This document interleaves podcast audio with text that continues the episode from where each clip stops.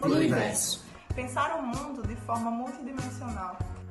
Extinguir o pensamento colonial e dar espaço à diversidade. Buscar mais que a universalidade, pluriversalidade.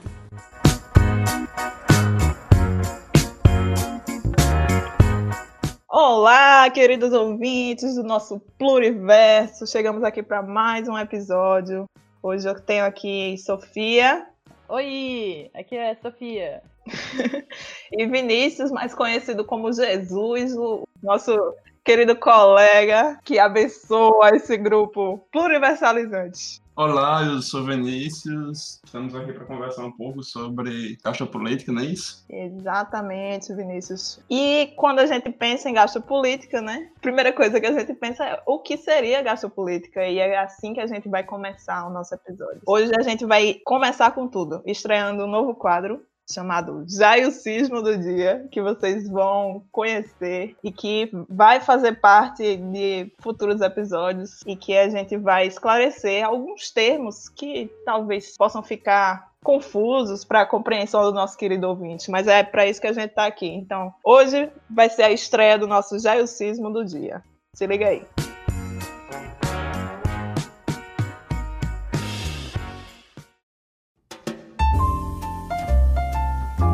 A gastropolítica é um termo utilizado pela primeira vez pelo antropólogo indiano Arjun Apadurai. À época, ele utilizou essa categoria analítica gastropolítica para tentar analisar as codificações alimentares e relações sociais na Índia. Então, a análise de, das relações que se constroem em torno do alimento, da cozinha e do sistema de produção. Então, a gastropolítica é uma chave analítica que permite visualizar a alimentação como um ato que é complexo, que é encadeado de relações culturais, econômicas, políticas, jurídicas, biotecnológicas. A gastropolítica permite, enquanto conceito, permite visualizar ah, o alimento é, não apenas como elemento do nutrir, mas todas essas relações subjacentes e por trás da alimentação, do, do, da codificação alimentar e do alimento. Então, as representações e significações construídas, negociadas e distribuídas socialmente, e no nosso caso, que demarcam uma tradição ocidental e ocidentalizante do que se come, como se come, quem come, quando come, principalmente no contexto contemporâneo,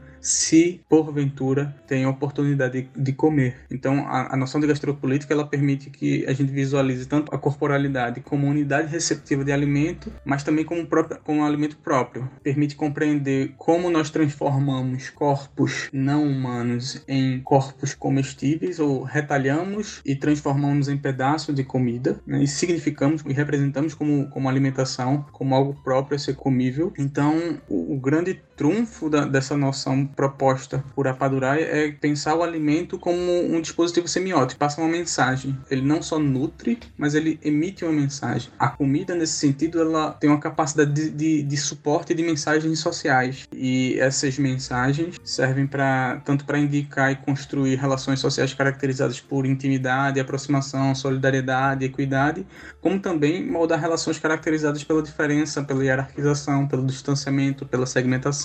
Então, acho que via de regra, em termos gerais, é, gastropolítica fala disso, né? da codificação alimentar e do alimento como algo muito mais do, do que o simples nutrir-se ou estar à mesa. Pensa, reflete critica as significações construídas socialmente em torno disso e como as relações sociais se moldam a partir dessas significações.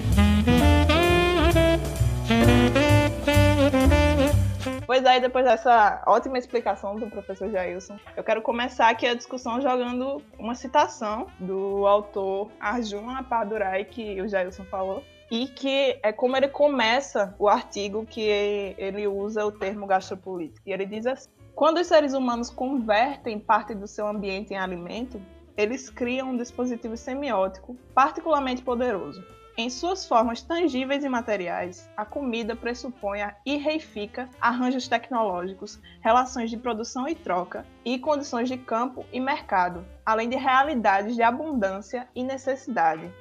E aí, galera, começamos com esta bomba, né? É exatamente o que Jailson falou, né? De como a comida promove relações além da nutritiva, né? De ser mais do que nutricional. Eu acho que é uma questão de comer em si não é simplesmente um. Sim, em sua essência é um ato de necessidade, mas também é um ato político, né? A gente tem que saber que quando a gente se alimenta, quando a gente busca nutrição, esse alimento não simplesmente surgiu em nossa mesa. Ele tem toda uma história por trás dele, ele percorreu todo um trajeto até que chegasse à nossa mesa. O que esse trajeto pode ter interferido em outras pessoas, no meio ambiente. Pois é, Vinícius. Uma coisa importante de se pensar é toda as, todas as relações sociais, humanas e mais que humanas, que a comida promove, né? Coisas que são claras, que são jogadas na nossa cara todos os dias. É a divisão sexual da cozinha e da, da comida, o acesso à comida, que é inclusive o que o Apadurai fala de, de quando a gente transforma a comida em um produto,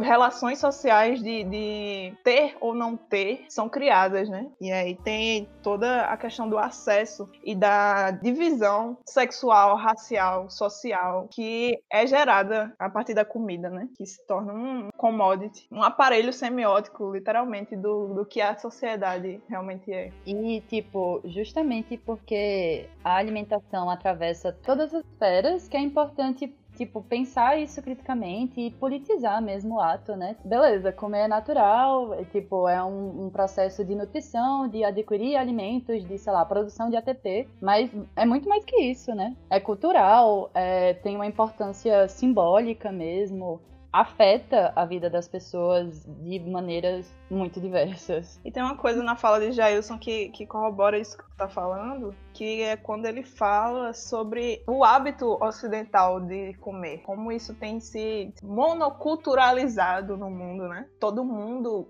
come conforme os ocidentais comem. E essa é a maneira correta, entre aspas, de se, de se comer hoje em dia. É a, é a, maneira aspirada. Se dita uma forma de comer, o que comer, o que não comer, o que é comestível, né? Como comer. Como comer, exatamente. A partir daí é que a gente enxerga as complexidades mínimas que a comida nos traz, né? Uma coisa que, quando eu comecei a pensar o termo, o termo gastropolítica, é uma coisa que me fazia pensar muito, era feijoada. Porque a, a, a feijoada, se você reparar, é um, um dispositivo semiótico extremamente complexo. Uhum. Porque é uma. Presta atenção. Vou, eu vou falar um pouco só da, da, história do que seria a feijoada. Durante a época da escravidão no, Brasil, os grandes senhores de escravos comiam as partes boas dos, dos porcos, dos animais que eram criados dentro da fazenda. E aí as partes ruins, como pé, rabo, gordura, orelha, focinho, eram desperdiçadas, né? Jogadas aos escravos para eles comerem. Não eram desperdiçadas, né? Mas eram jogadas a, aos escravos. Daí a gente já tem uma, uma questão política extremamente complexa, né? Depois disso, o que é que os, os escravos faziam? Criavam um caldo com feijão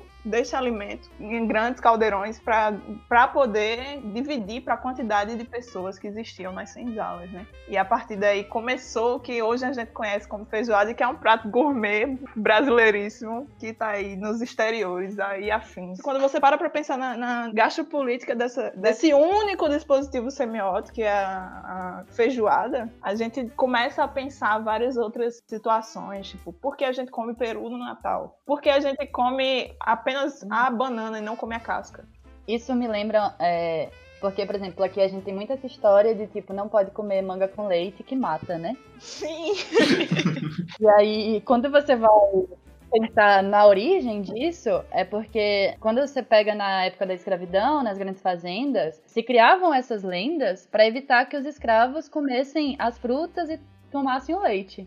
E, tipo, como isso perdura até hoje, assim. Como isso surge enquanto uma mentira contada da Casa Grande para Cinzala, mas que acaba, com o passar do tempo, é, até a própria Casa Grande reproduzindo, né? Ou seja, tipo, hoje em dia, comer manga com leite é algo tido de maneira geral, assim. Todo mundo aceita como uma superstição válida.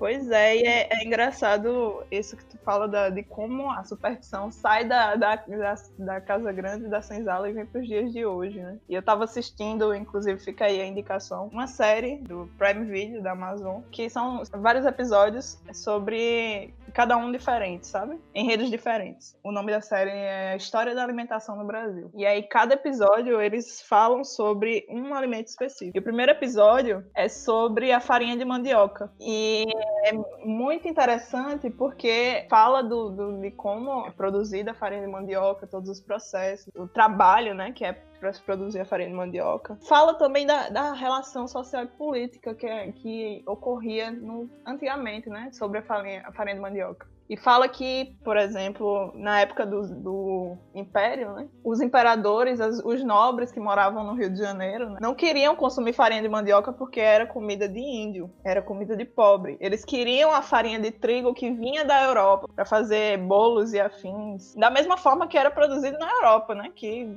vocês sabem é uma coisa tem um clima e uma, um solo e relações multiespécies completamente diferentes das nossas aqui no clima tropical brasileiro. Conforme é, o tempo foi passando e a necessidade de extensão do império para os interiores foi ocorrendo, para se chegar a farinha de trigo nos interiores era cada vez mais difícil. E aí o que ocorre é que alimentos à base de farinha de mandioca começaram a se tornar mais comuns.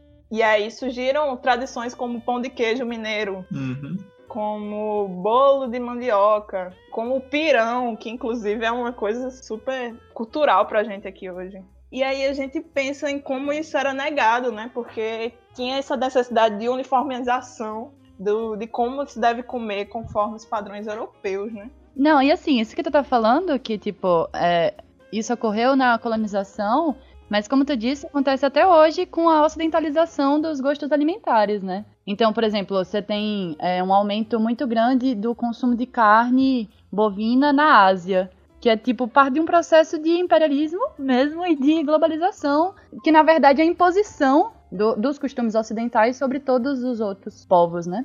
A gente vê isso, por exemplo, existem dados que mostram, inclusive no Atlas, no Atlas da Carne da, da Fundação Henrique Boll, que mostra a quantidade de, de quilos de carne é, consumida por pessoa em continente, sabe? E aí tem muita gente que tem, quando tem acesso a esses dados se choca, porque no Brasil, sei lá, chutando assim por cima, vamos dizer que cada pessoa come 200 quilos de carne por ano. E quando chega na, na África, essa quantidade de carne não, não ultrapassa os 20 quilos. E aí você fica pensando, meu Deus, será que isso é uma questão de pobreza? Porque sempre tem esse estigma de pobreza em relação ao continente africano, né? Que é outro problema a se pensar. Ou será que isso é um, uma questão cultural? E, e, tipo, na real, o que você vê muito é que, tipo, realmente, é tipo, os dois, de certa maneira, estão ligadas, assim, né? Porque, um, por exemplo, um, com a ascensão da classe média e com, tipo, a saída da pobreza, tem uma culturalização maior dessa população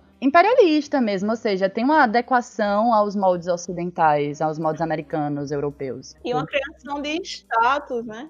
Uma criação de status de, de para a carne e para a comida como protagonista da, da alimentação. Por exemplo, se você come carne e posta sua foto do seu bife, da sua picanha no Instagram, dá muito mais likes do que se você postar um alface, entendeu?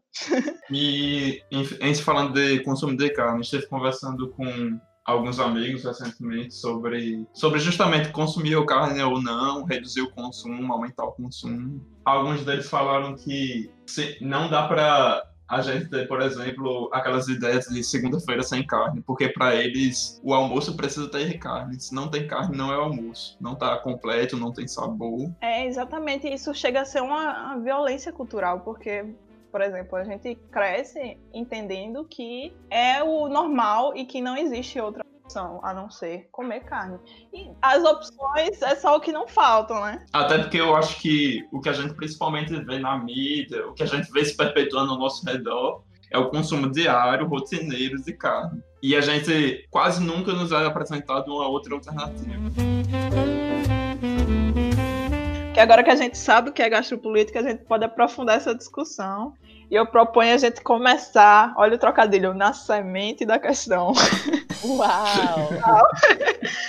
justamente a gente, a gente começar aí na, na semente da questão, que é o agronegócio, a agropecuária. Eu trouxe para vocês aí para a gente seguir um, um, mini contexto histórico da, da questão da agricultura e da pecuária no mundo, né? E aí, é, começando na pré-história, a gente sabe que o homem era um animal nômade, né? Que percorria vários locais, consumia o que achava ali, e quando uma vez que não tivesse mais recurso, ele se mudava do local que estava e consumia mais uma vez, e isso era uma cadeia, né? E aí, é, inclusive, se a gente é sedentário hoje, é, talvez seja culpa da evolução. E aí, o que é que aconteceu, né? Desde sempre, sempre existiu essa divisão sexual do trabalho na cozinha e na alimentação. E existem teorias que dizem que a agricultura foi descoberta da seguinte forma: porque os homens saíam e coletavam as, as frutas, as, as, os vegetais, caçavam e traziam as comidas para casa. E as mulheres tratavam, cozinhavam, serviam as comidas para os homens e as crias, né? E aí, é, com os, os, restos dessa, dessa comida, as mulheres, aparentemente, né, segundo essa teoria, descobriram que enterrando as sementes e os vestígios, mudas e, e plantas cresce, cresciam dali e com, começavam a, a, germinar e produzir outros frutos. E aí é onde começa a, o controle do homem sobre a, plantação, né, e a, a, adestração de animais para controlar e melhorar essa produção e aumento populacional. Enfim, depois disso, na Idade Média já começa o, o, o regime feudal, né, que eram vários é, minicultores ou agricultores familiares produzindo em troca de terra em proteção oferecida pelo senhor feudal e essa relação pré-capitalismo, né?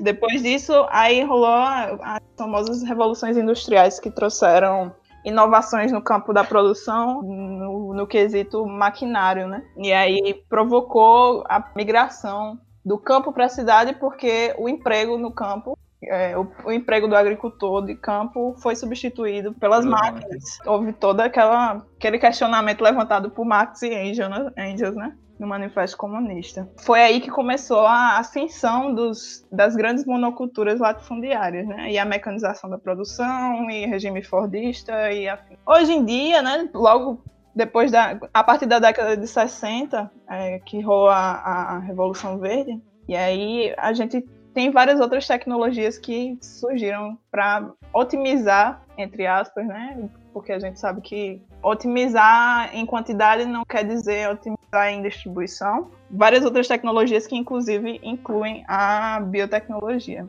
Sobre a Revolução Verde, ela é, digamos assim, propriamente uma revolução tecnológica da agropecuária.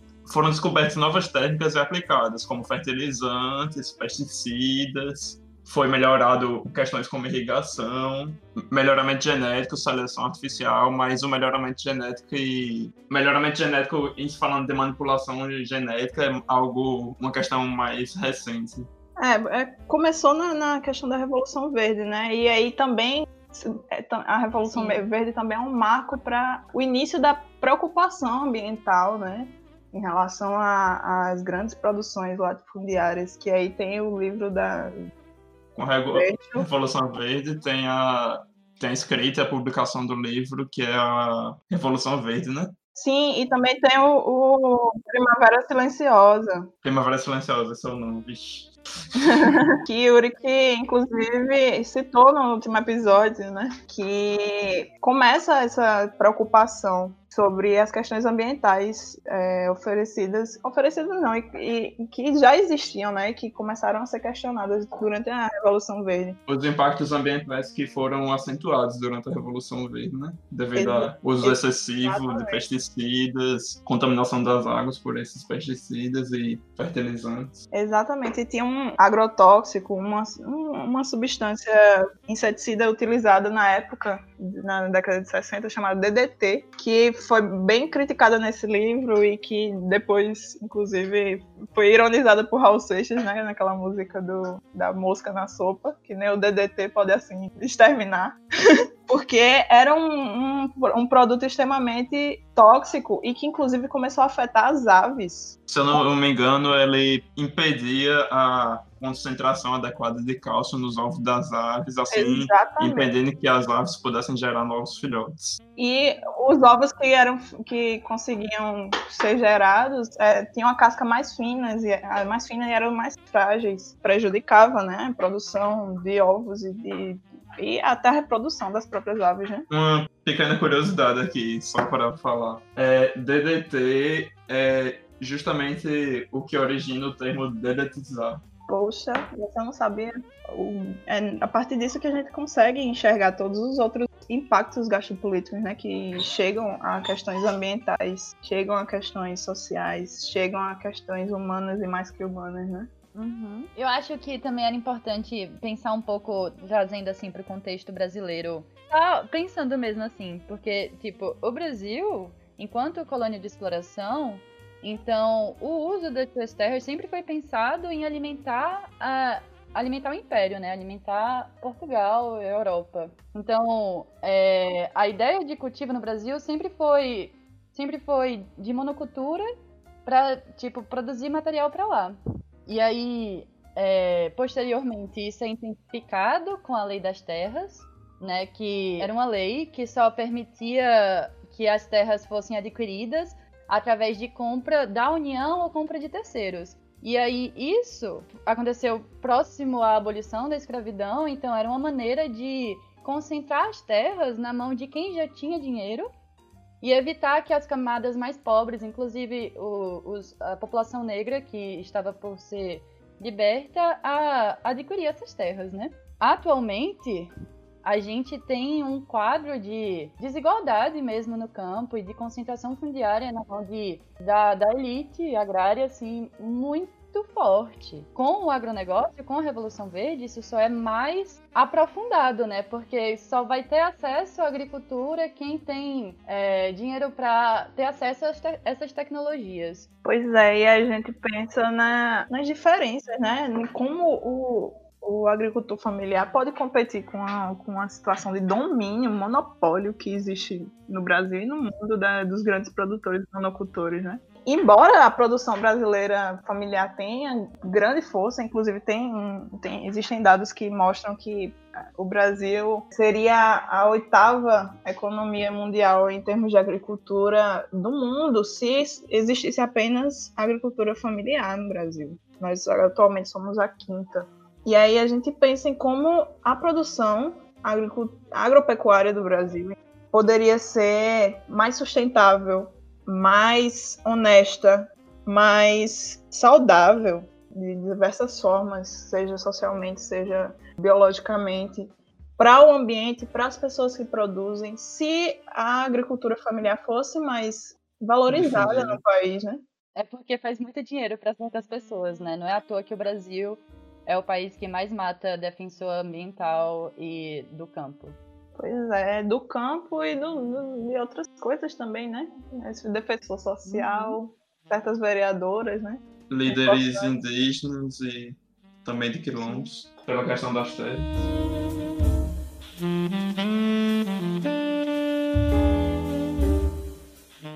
Trazendo essas diferenças entre os grandes latifúndios monocultores e os minifundios de agricultura familiar, eu chamei uma pessoa muito especial para participar desse episódio, que é o pai da nossa querida Jaciele, o seu José Fabrício, que vai, vai nos contar um pouco sobre a experiência dele como agricultor e como essas diferenças acontecem na prática. Vamos ouvir o que ele tem para dizer.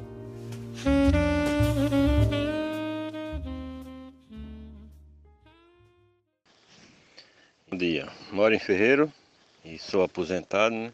trabalho na, na roça, Planto inhame, planto maniva de macaxeira, planto feijão de corda, planto de tudo assim no roçado. Mas o forte mesmo é o inhame. E qual a diferença de, de trabalhar no roçado ou no, no, em uma grande plantação? É assim, porque no roçado, no nosso roçado, o tempo é da gente, a gente planta e no futuro a gente vai colher, né? O lucro vai passar para ser nosso. E a gente trabalhar em, lavoura, em, em grande roçado, em grande plantação dos outros, Você vai vender o seu horário de trabalho por aquela quantia e no futuro o lucro é do proprietário. A gente não vai ter nada.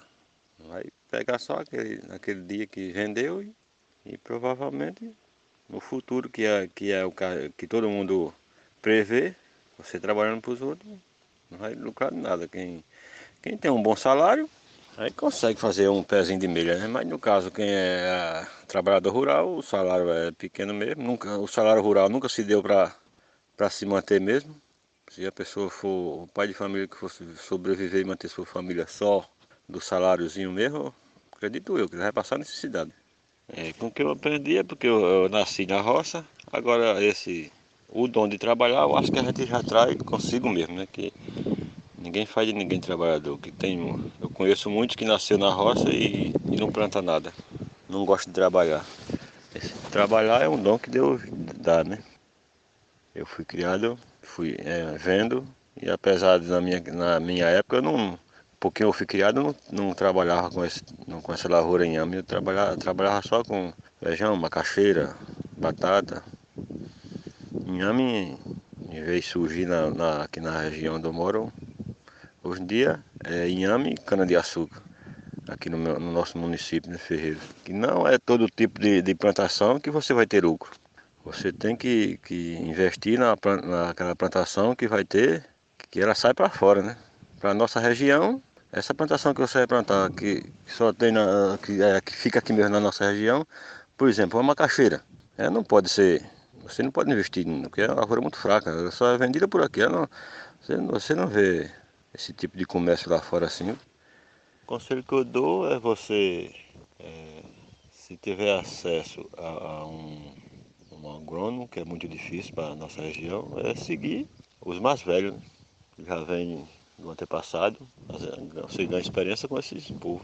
Tendo em vista isso, a gente tem, já tem uma certa noção de que os grandes latifúndios e os minifúndios apresentam diferentes impactos, tanto no ambiente quanto na sociedade. Tipo, essas diferenças a gente consegue perceber é, só pensando na questão de acesso à terra, assim. Por exemplo, se a gente for parar para pensar na agricultura familiar, os agricultores familiares correspondem a mais de 70% das propriedades rurais, mas eles correspondem a menos de cerca de 23% é, da área total agrícola. O latifúndio é muito agressivo em questão de acesso à terra mesmo, assim, sabe? A terra está concentrada na mão de pouquíssimas pessoas. É, tem um dado do Atlas do Agronegócio que se os latifúndios brasileiros todos juntos, eles seriam o 12 maior território do planeta, se eles fossem um país. Então, assim, é, é, é absurdo. Exatamente. E a gente pensa também sobre que territórios são esses, né? Na, na perspectiva Sim. ambiental. Inclusive, a gente sabe que existem é, situações de, de, legalização e não legalização de, do desmatamento de áreas protegidas para o agronegócio, né? E aí tem esse, uma coisa importante a se ressaltar é que tem uma grande visibilidade sobre a Amazônia, né? Trazendo de Brasil. Os dados que, que são oferecidos aqui, 80% da área da Amazônia é de, de preservação obrigatória. Mas uma coisa que não se pensa geralmente é que quando se pensa em cerrado ou caatinga ou outros ou outras outros, outros biomas essa porcentagem é muito menor. No Cerrado, por exemplo, é 35%. Uhum. E o número de ações ilegais, né, nessas áreas de proteção ou em terras indígenas, só faz crescer, na verdade. O Cerrado brasileiro está sendo destroçado todos os dias e a Caatinga brasileira está sendo destroçada todos os dias a favor de, de grandes produções monocultoras, né? Tipo, quando a gente pensa no impacto ambiental do agronegócio, não tem como não pensar em como uma distribuição de terra mais mais justa, não faria diferença nesse cenário, né? É tanto que os grandes defensores da reforma agrária hoje em dia, como o MST, vão defender uma reforma agrária agroecológica, né? Ou seja, é, não só a redistribuição dessas terras e, e, defender o direito de acesso às terras, né, aos camponeses, mas também é, que isso seja feito de uma forma sustentável, em respeito a, aos biomas e, e a ecologia local. E é muito doido, assim, porque se a gente for pensar, é uma luta que existe há décadas e nenhum governo até hoje conseguiu realizar uma reforma agrária séria e, e estar realmente comprometido com isso. E aí, quando a gente pensa no atual governo de Bolsonaro, a situação está indo pior, né? Porque todos os dispositivos legais e as instituições que a gente tinha para conseguir efetivar isso, mesmo que a passos minúsculos, foram todas desmanteladas, né? A gente tem o sucateamento do INCRA, tem é, o sucateamento da, dos órgãos de fiscalização. Então, assim, tipo, é importante ressaltar o quanto essa luta tem sido extremamente violenta, assim, nesses últimos anos só se acirrado. É, a Pastoral do Campo traz um dado que é, 2019 foi o ano mais conflitos no campo nos últimos 10 anos. Mas também foi o ano em que ocorreram menos ocupações e acampamentos é, nos últimos 10 anos. Ou seja, as pessoas estão com medo, com medo de verdade, assim, porque estão. Não que não corriam risco de vida antes, né? E a gente vê as pessoas. Vai ter vários grandes nomes, por exemplo, até na história da Paraíba, que foram assassinados. Tem aí João Pedro Teixeira, Maria Margarida Alves. Uma coisa que vale ressaltar é como no governo do Bolsonaro foi passado pela bancada ruralista é, a posse rural estendida. Ela permite o posse de arma de fogo por toda a propriedade rural e, e como isso é, na verdade, é armar o latifúndio, né? Você protege aquilo que já está muito bem protegido. E armar o latifúndio contra quem, né? Porque os trabalhadores desses muitas vezes em condições de escravidão moderna, né, também sofrem com essa situação. As pessoas de quem esses terrenos são roubados muitas vezes, que acontecem, porque a gente não pode dizer que não acontece. E aí, uhum. contra quem esses agricultores estão armados, né? É incrível ver a diferença de poder, né? As pessoas e a diferença dos interesses. As pessoas estão querendo lá, querendo ter uma terra para plantar, para basicamente se manter, conseguir sobreviver, enquanto os outros estão apenas mantendo imensas extensões de terra para lucrar cada vez mais e comprar mais terras. E... e muitas vezes sem saber nem o que é que está fazendo, né? É, é, incrível, inclusive, olhar a diferença de uma produção familiar, de uma produção indígena, para uma produção latifundiária. Porque, embora a, a produção latifundiária muitas vezes insira grandes tecnologias, grandes agrobiotecnologias em suas produções, os produtores não sabem o que estão fazendo. Eles estão contando os dólares que estão ganhando, uhum. né? todo o processo que está envolvido, eles delegam. Faz aí para mim, eu tô aqui contando meus dólares. Enquanto, enquanto, na agricultura familiar vai ter uma gama de saberes tradicionais, né? Vai ter do, tanto tanto dos povos indígenas, dos quilombolas e, enfim, das pessoas que estão lidando com o campo antes do agronegócio chegar, que estão sendo simplesmente ignorados, né, em detrimento dessas, sei lá, salvações tecnológicas. Muitas vezes conhecimentos tradicionais que não estão catalogados, não estão aí em literaturas científicas e que, querendo ou não, podem fazer uma diferença, apesar da gente, como não estão catalogados, não foram estudados. A gente nunca sabe realmente o verdadeiro impacto que esses conhecimentos podem então, trazer. E outra coisa, conhecimentos como a, a, engenharia genética surgiu a partir da observação no campo. Uhum. como do, o melhoramento genético surgiu a partir da observação do campo. E quantos conhecimentos que a gente tem hoje de seleção, de, de dizer qual é o produto melhor, entre aspas, para o consumo ou não, vem de um conhecimento tradicional. E a gente acha que isso é fruto exclusivo da ciência, embora a ciência tenha um papel extremamente importante, não estou dizendo o contrário, mas tudo isso vem de um conhecimento tradicional. A fitoterapia, a agricultura familiar está o tempo inteiro oferecendo conhecimentos que são reaproveitados pela ciência e adaptados e otimizados para transformar a produção. E é assim que se faz ciência, é observando o mundo. E a, os conhecimentos é, passados de pai para filho, tradicionalmente, os conhecimentos tradicionais são objetos de estudos importantíssimos para a biotecnologia, para agronomia, para biologia e várias outras disciplinas, se assim preferirem dividir, né? Sim, eu acho que, que é isso, assim, o problema não é a tecnologia em si, mas é. Eu acho que o meu receio está em despolitizar o debate, assim, porque existem inúmeras alternativas que são feitas, né, e que são, na verdade, completamente sustentáveis e têm sido feitas por, um, por uma grande parcela da população, só que é, dar atenção para elas, né, e pensar nelas enquanto soluções, é, exige mudanças estruturais no nosso modo de produção, né? E, e, não só de produção, na verdade. Eu acho que é tipo meio no modo de pensar de... também. Parar de pensar a ciência como uma alternativa Sim. messiânica, né? Sim, é isso aí. Inclusive, essa é toda a grande polêmica dos alimentos transgênicos, que foram trazidos como uma grande solução para a fome mundial. Era a grande promessa. E décadas né? depois, né? E décadas depois a gente vê qual é.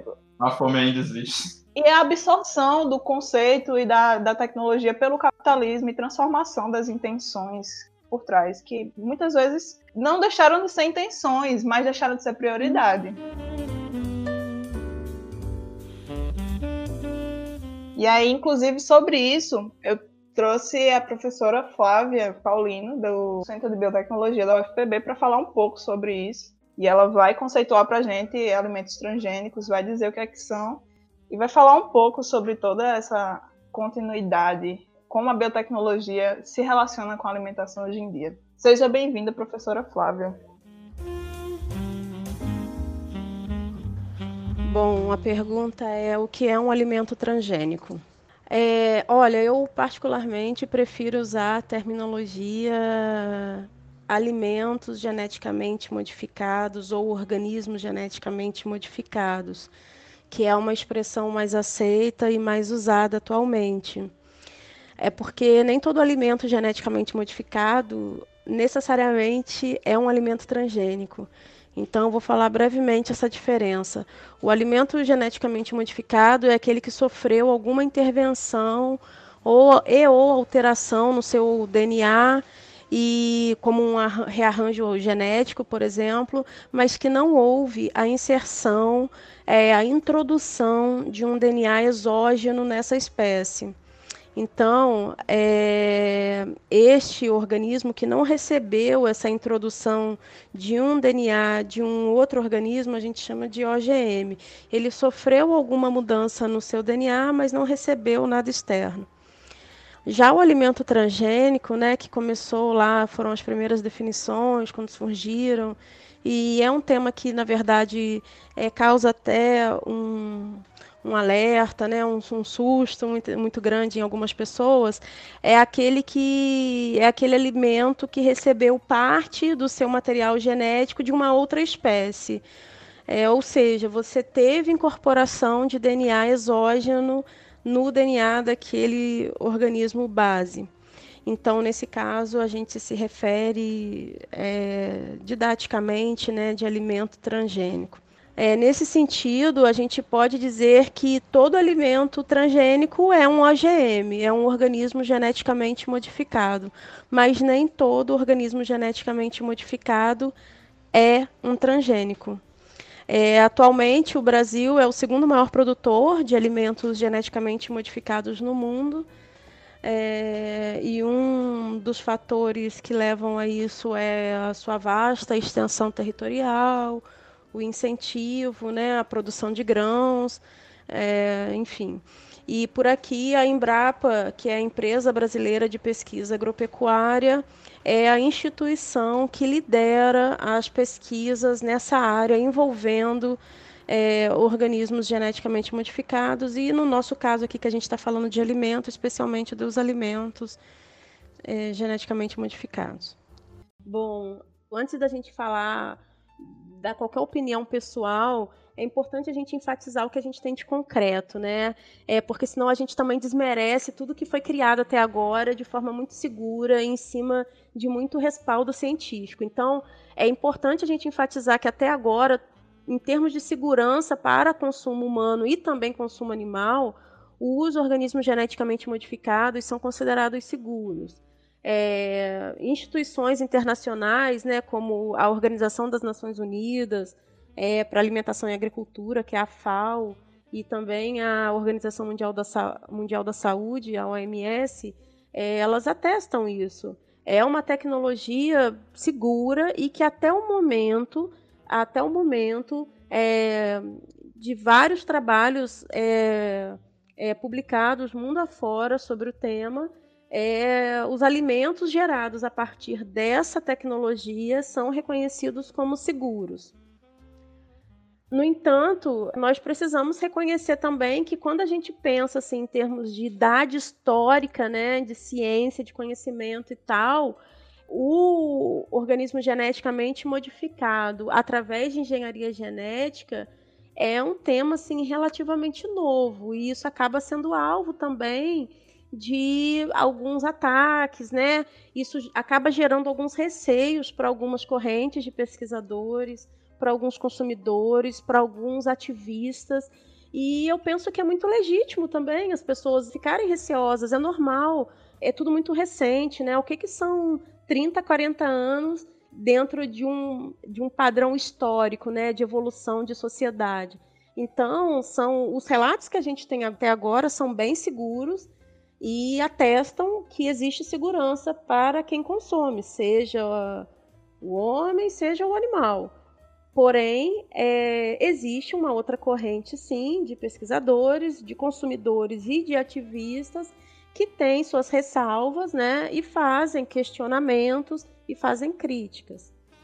Se você me perguntar assim, o que que eu mudaria em relação à área, eu penso que a gente precisa ampliar essa discussão, né, e o debate que envolve esse tema.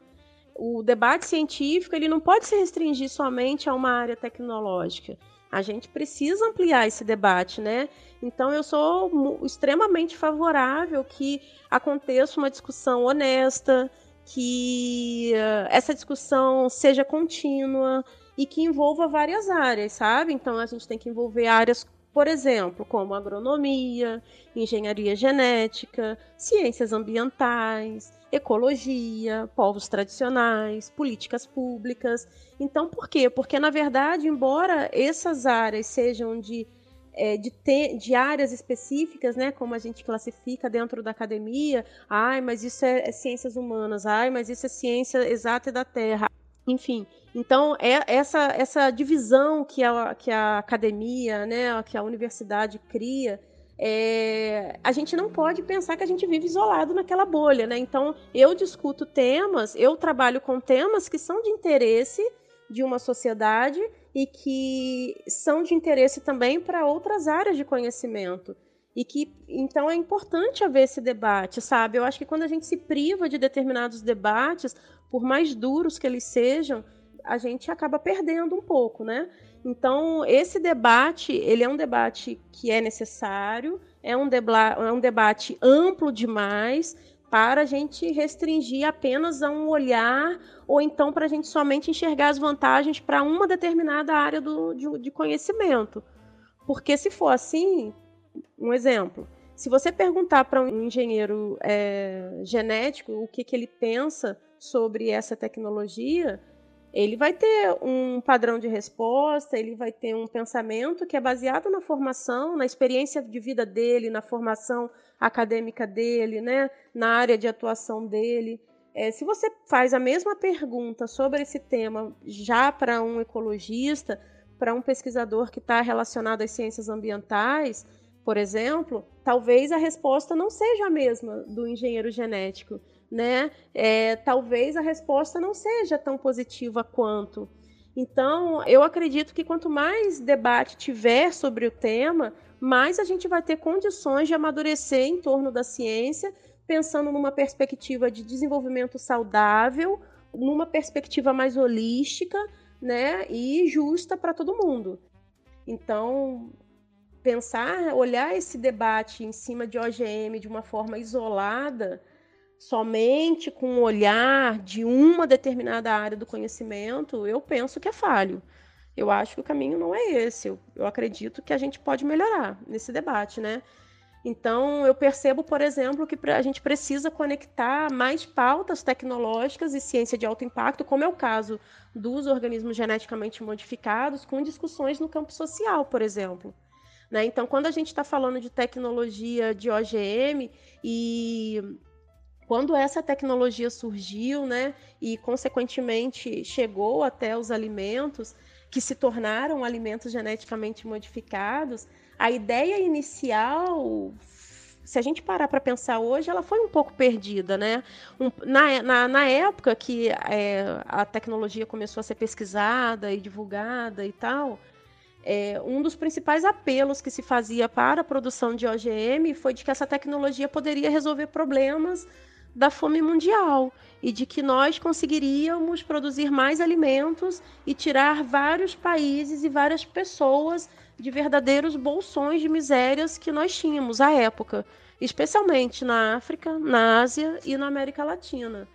Então, se a gente pensa assim, num olhar no caminhar da história, como que foi o progresso disso tudo, realmente de lá para cá a gente teve grandes avanços na engenharia genética, né? É, tanto para o aumento da produção de alimentos, como para a melhoria nutricional de, de alimentos. Né? Então, a gente teve um primeiro momento que acreditava-se que o problema todo era porque tinha pouco alimento. Então, a gente vai investir em engenharia genética para produzir muito alimento. Aí, a gente produziu muito alimento e viu que esses alimentos não chegavam a todas as pessoas que produziam. A gente chegou, então, no segundo momento da engenharia genética, que é, que é melhorar a qualidade nutricional desses alimentos. Então a gente saiu daquele debate de quantidade para caminhar num debate de qualidade desses alimentos.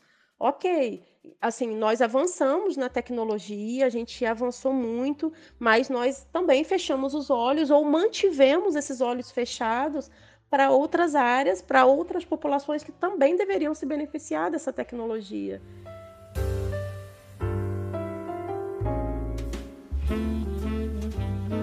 Dentre as perguntas que foram enviadas para a gente no Instagram, uma delas foi a de Érica, que perguntou como a gastropolítica visualiza um futuro onde a quantidade de pessoas no planeta é muito maior. Esse questionamento se relaciona muito com a questão da fome no mundo. Por quê?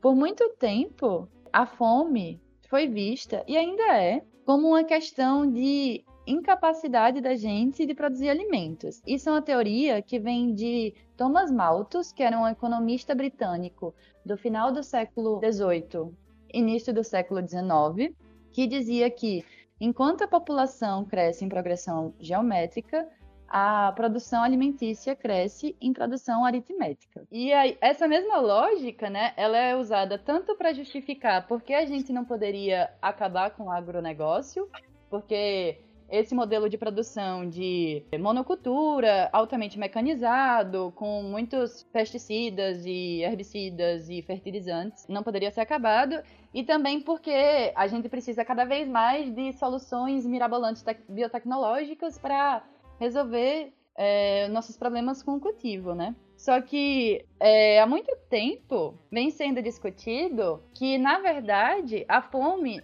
no mundo não está ligado a uma incapacidade de produzir alimentos suficiente, mas no acesso, na desigualdade de acesso a esses alimentos. E é justamente o que a professora Flávia falou, né? A questão da, de como 35% da produção agrícola mundial é desperdiçada, né? Isso é chocante. E, e como, na verdade, é isso, assim, a, a fome acaba por ser um, uma consequência tanto desse nosso estilo de vida, né? Que aí a gente pode incluir consumismo e desperdício, como desse próprio sistema de produção alimentícia, né?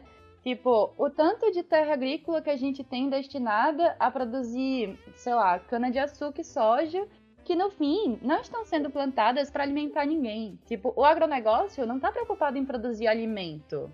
Ele está preocupado em produzir lucro. É, então, tipo, todo esse espaço que poderia estar tá sendo usado para produzir diversos tipos de alimentos, né? Que a gente não pode deixar de pensar no tanto de alimento, no tanto de planta comestível que a gente tem no Brasil, mas acaba, sei lá, se preocupando com 10 espécies, e isso vai, sei lá, ocupar mais de 50% da nossa agricultura, que no fim não vão ser nem alimento, vão ser, sei lá, combustível, ração de gado, enfim. É, inclusive mais de, de 50, mais de 60% da, da produção Mundial Agrícola tem como finalidade a, a produção de forragem, né, de alimentação para animais destinados à pecuária, né, que depois se tornaram carne e nuggets vendidos no, nos grandes fast foods, né. Eita, não pode falar foda, perdão de novo, gente. Uma coisa interessante que Sofia falou, que eu achei, é justamente a questão de que nossa matriz alimentícia está muito alimentícia voltada assim para o agronegócio, está muito focada em pequenos, em um seleto grupo de vegetal de soja, Interrompendo aqui, cana-de-açúcar. que é, apenas nove plantas correspondem a 66% da produção agrícola global. Nove plantas, gente. Sabe quantas espécies alimentícias existem? Só, tipo, aqui no Brasil, mais de 3 mil. Isso aí também é devido à questão de, de, de alimentos ultraprocessados, né? Porque, querendo ou não, a produção de alimentos ultraprocessados demanda insumos específicos para o que é mais consumível, né? O que é mais popular. Então, batata, tomate, é, açúcar, trigo, milho, é, são, é o que a gente encontra no supermercado e é o que é mais barato. E, inclusive, é a grande questão dos alimentos E- ultraprocessados. Dizem E quando a gente entra nessa questão também de ultraprocessados, que tu falou que é o que o pessoal gosta, a gente também acaba associando muito a nossa alimentação ao prazer, e não ao sentido principal, que é justamente a nutrição. Eu até discordo um pouco de, de tu nesse quesito, porque é, eu entendo a alimentação enquanto prazer também. Mas eu entendo a grande questão dos ultraprocessados enquanto dificuldade de acesso, porque enquanto é, existe uma grande gama de ultraprocessados em, com um preço muito acessível, produtos orgânicos e produtos é, saudáveis, entre aspas, ou naturais, estão ficando cada vez mais caros e virando arti- artigos de luxo nos supermercados. Então, aquela mãe que passa o dia inteiro trabalhando, de noite não tem energia para cozinhar uma sopa de legumes para seus filhos, ela coloca o miojo na água em três minutos está pronto, entendeu? Sim, sim. Eu entendo. O que eu quis falar em si, assim, foi mais dizer que a cultura, assim, a gente acaba apelando mais. O comércio acaba apelando mais pro gosto da gente, sabe?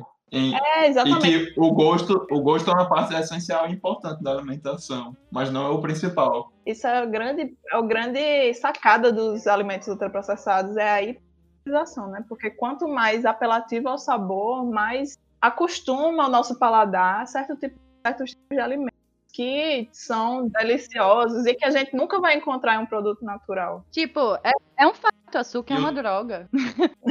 Sim, e outra questão que eu penso, assim, quando eu vejo, escuto falar sobre desperdício de alimentos, eu penso muito na cultura que a gente tem de excesso, sabe? A gente tem muito a cultura do rodízio e que, vamos citar um exemplo, a gente vai num rodízio de pizza, a gente come 30 fatias e a gente se saciou faz muito tempo, mas a gente quer continuar pagando, a gente quer continuar comendo para compensar o gasto que a gente tá. E outro detalhe, quando a gente tá comendo as fatias de pizza lá, a gente tá comendo, principalmente, majoritariamente, isso é um hábito que você consegue ver quando você vai num rodízio, é que as pessoas estão comendo basicamente o recheio e deixando a borda de lado, que a borda também é comida, mas vai ser simplesmente descartado. Exatamente. Eu sou completamente hipócrita porque eu não como bem. Mas, por questão de, de, de gosto, mas questão do prazer, inclusive, é uma coisa a ser criticada, né? A gente pensa no quanto de, de comida está sendo desperdiçada sobre essa cultura de naturalização do E, e desperdício. ter né? produção social, né? No fim, a gente aprende que, sei lá, você comer coisas com muito óleo e muito açúcar vai ser necessariamente melhor. Eu não tô dizendo que não é bom, não tô entrando nesse mérito, mas. mas é porque a gente exclui muitas outras opções, sabe?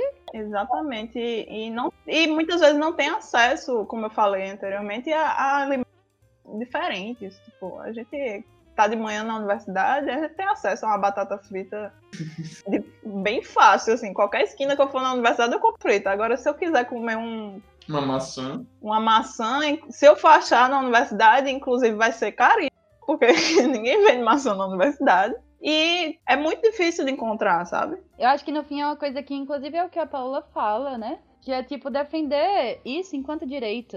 Porque não é que, tipo, ah, não pode comer açúcar, não pode comer óleo, sei lá, soja é ruim. Não, não é por aí exatamente. Mas é defender que a gente tem enquanto direito a ser defendido.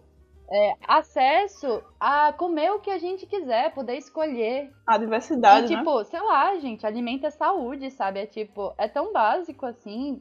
Por exemplo, os, os números de doenças, se a gente pensa, sei lá, hipertensão, se a gente pensa diabetes, é diretamente relacionado à alimentação, sabe? Então é tipo fundamental defender um alimento, tipo, um acesso a uma alimentação saudável. Não como luxo.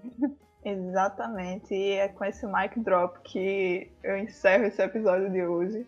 Queria agradecer a Vinícius e a Sofia por essa participação magnífica deles. Espero que a gente se encontre mais em próximos episódios. Queria agradecer aos ouvintes que estão acompanhando essa nossa jornada de podcast. É muito gratificante ver as respostas de vocês. Inclusive, encorajo aí nas próximas participações no Instagram, que é, várias discussões que vocês levantaram lá, a gente conseguiu trazer para a pauta hoje. Queria agradecer a quem participou também e dizer que a gente se encontra nos próximos episódios com mais pautas gastropolíticas, inclusive, que o próximo episódio o professor Jailson vai estar mediando e trazendo novos temas relacionados à, à, à gastropolítica, que toca várias coisas, como a gente já mencionou nesse episódio, e no episódio que vem vai estar ó, daqui. Gostaram do, do trocadilho? vai estar doce como mel, vai estar delicioso como...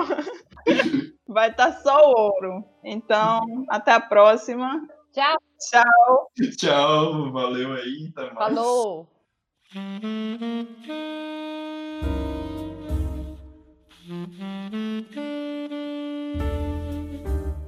Mm-hmm.